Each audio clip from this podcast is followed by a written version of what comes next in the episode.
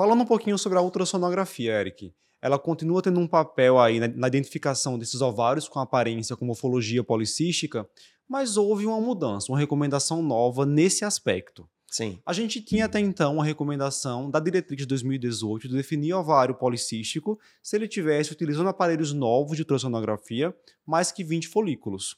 Ou, Isso. é, utilizando aparelho antigo, é, ou ainda paciente que faz por via transabdominal, um volume ovariano acima de 10 ml, 10 centímetros Isso. cúbicos. Qual é a novidade agora? É, isso continua. Então, se eu, se eu faço um ultrassom, tem 20 ou mais folículos, isso fecha com a morfologia ovariana policística.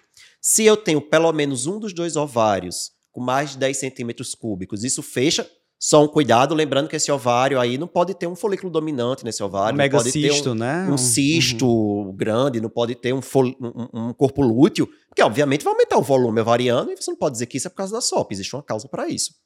Tá? Então isso, isso continua. Mas aí eles acrescentaram uma contagem de folículos para um corte transversal do ovário.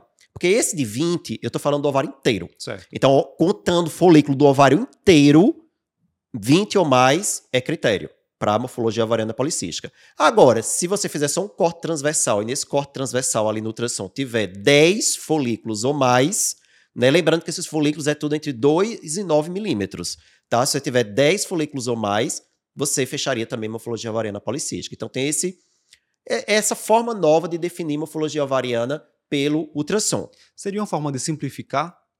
Talvez sim, é, principalmente se, se você não tiver alguma limitação técnica, que é isso que ele diz, para avaliar ali a, a- a- todo o ovário. Então, se o ultrassonografista ele não tem a segurança de dizer que com todo o ovário todo, ele poderia fazer esse cálculo mais, Boa. mais simples. É, lembrando que continua sendo transvaginal de preferência. Se você fizer, o pélvico, preferir fazer, usar o volume, ou até mesmo usar esse critério novo de 10, mas assim, Vamos, isso está escrito lá, a teoria linda, maravilhosa. Agora vamos para a prática. Qual é a ultrassom que você pega, que está lá dito, contei 25 folículos? Não tem. Não. Ele bota na conclusão. Aparência ova- policística. a- é, a aparência micropolicística dos ovários. Eu costumo confiar muito mais no volume, mesmo sendo um transvaginal, do que na contagem de folículos, porque eu não sei quanto ele contou. Eu não sei se ele está atualizado, fazendo a contagem de 20, ou fazendo a contagem antiga.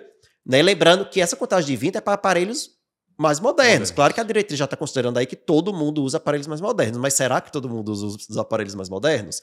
Né? Eu não sei nem aquele ultrassom quando chega para mim se aquele é um aparelho atual, se é um aparelho antigo, para eu saber exatamente eh, se eu vou confiar naquela contagem ou não. Então, eu acho que na prática não vai mudar muita coisa a questão do ultrassom, não. Eu, particularmente, vou continuar confiando muito mais na avaliação de volume do que na de contagem, porque eu não sei se ele contou certo. Eu confesso que quando eu preciso do critério da ultrassonografia com aparência policística para fechar o diagnóstico de SOP, eu fico aliviado quando vem na ultrassonografia falando da aparência polimicrocística, mas também descrevendo que o volume é maior que 10 Isso. centímetros cúbicos, porque eu não preciso me preocupar Exatamente. com a Porque tem contagem. um volume diminuído e tem só a- aspecto micropolicístico, você vai sempre Sim. pensar, mas será que contou certo? Será que está atualizada essa contagem?